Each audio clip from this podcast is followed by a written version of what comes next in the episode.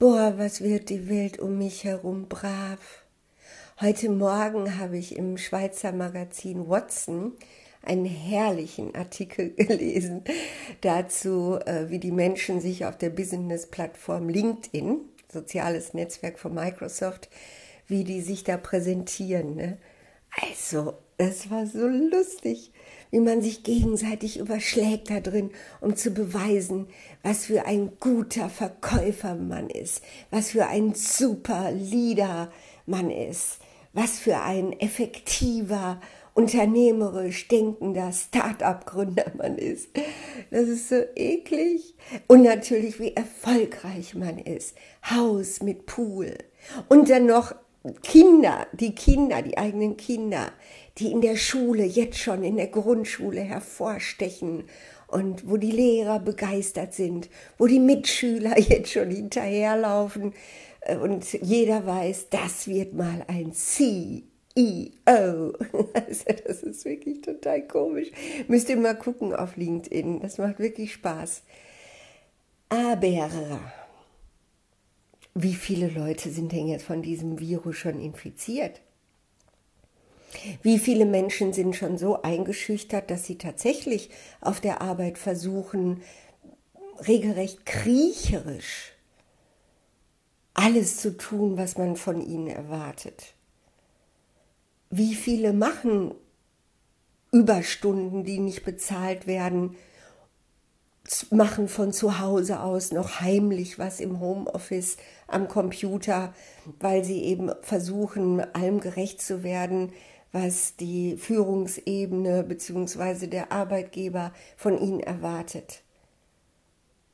Ich meine, was ist denn das für ein Leben? Sind wir hier in China? Werden wir zu China? Vielleicht sind es ja auch gar nicht so viele. Vielleicht ist das ja ein subjektiver Eindruck von mir, dass diese Bravheit unglaublich ansteigt. Zum Beispiel wäre ich jetzt Lehrer, was Gott verhüte in einer öffentlichen Schule, würde ich die ganze Zeit immer aufpassen, was ich sage? Könnte es sein, dass wenn ich irgendwie, ja, im Übermut das N-Wort sage, dass dann sofort Kinder das zu Hause berichten und Eltern sich dann feierlich bei der Schule über mich beschweren und ich dann eben so richtig Ärger bekomme und an alle Eltern eine Entschuldigung schreiben muss. Puh, ich glaube, ich hätte Angst in der Schule, ja. Wenn ich Lehrer wäre, ich würde nicht einfach so reden, wie mir der Schnabel gewachsen ist. Und ich sage euch, es wird keine vier Wochen dauern, bis ich irgendeinen Ärger hätte. Es ist ja auch möglich, dass die Kinder vielleicht mit dem Smartphone unterm Tisch, ne, dass sie einfach mal mitschneiden, was man als Lehrer so redet oder als Professor in der Vorlesung oder was weiß ich. Ja, also ich bin wirklich so dankbar, dass ich seit November letzten Jahres in eine ganz neue Community gerutscht bin, in Menschen, die ja irgendwie so sowas sind wie, wie die, die Unsichtbaren in dieser Gesellschaft. Nur wenn man ganz unten ist, hat man ja nichts mehr zu verlieren. Hey Spieler, erst wenn du nichts mehr hast, bist du frei. Ich habe vor einigen Jahren die Serie Black Mirror geguckt auf Netflix und das ist so eine dystopische äh, äh, Zukunftsserie, jede Folge in sich abgeschlossen und von unterschiedlichen Re Regisseuren äh, mit ganz unterschiedlichen Themen, sehr sehenswert.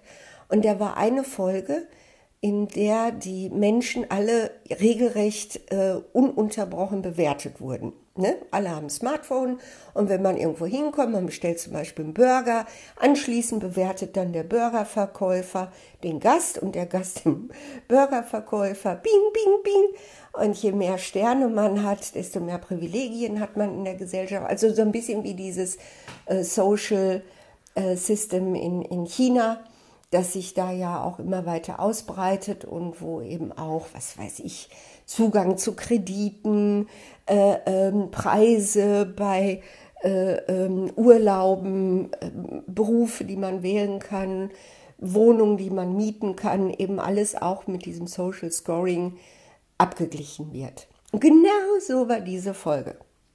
Naja, ich will ja nicht spoilern, aber ich spoiler jetzt.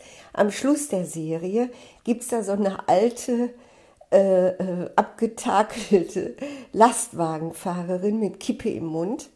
Und die ist dann die einzige, die zu den Rebellen gehört, denen es scheißegal ist, die also wirklich überhaupt kein Social Scoring hat, aber trotzdem Job, ne? Lastwagenfahrerin. Also sie hat was zu essen und bestimmt kann sie auch irgendwo schlafen, wo es warm ist. Und diese Frau damals, wie ich das geguckt habe, habe ich gedacht, oh, so möchte ich werden. Das finde ich cool. Also mich brav zu kriegen, nee. Uh -uh. Immer wird mir was einfallen, um das zu verhindern. Und meine Leute, mit denen ich jetzt arbeiten darf, die trösten mich, die bauen mich auf, die zeigen mir, hey, es ist okay, mach dir keine Sorgen, man kann auch anders leben. Und das gibt mir eine wahnsinnige neue Freiheit. Und äh, ich habe keine Angst mehr. Dann ziehe ich eben um in eine 45 Quadratmeter Wohnung. Halleluja, das werde ich auch noch überleben. Ne? Dann, dann, dann, dann senke ich eben meinen CO2-Verbrauch, weil ich einfach gar nicht das Geld habe, mir andauernd Klamotten und Schuhe und irgendeinen Scheiß zu kaufen, den ich nicht brauche. Das werde ich auch überleben.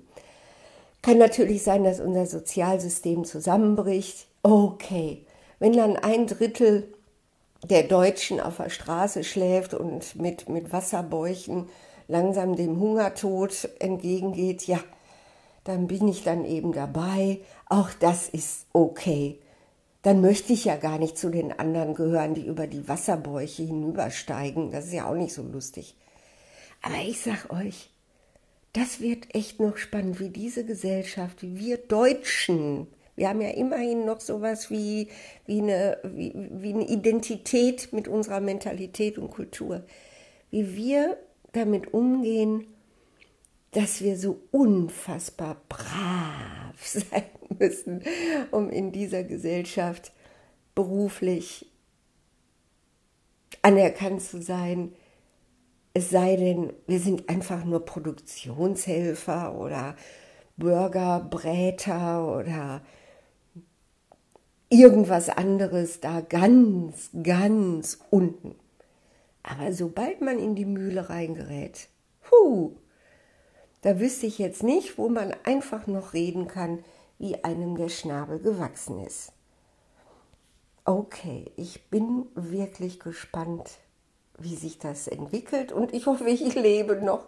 Ich lebe bitte noch, bevor das Ganze so richtig knallt, weil ich möchte gerne wissen, was passiert, wenn der Krug so lange zum Brunnen gegangen ist, bis er bricht.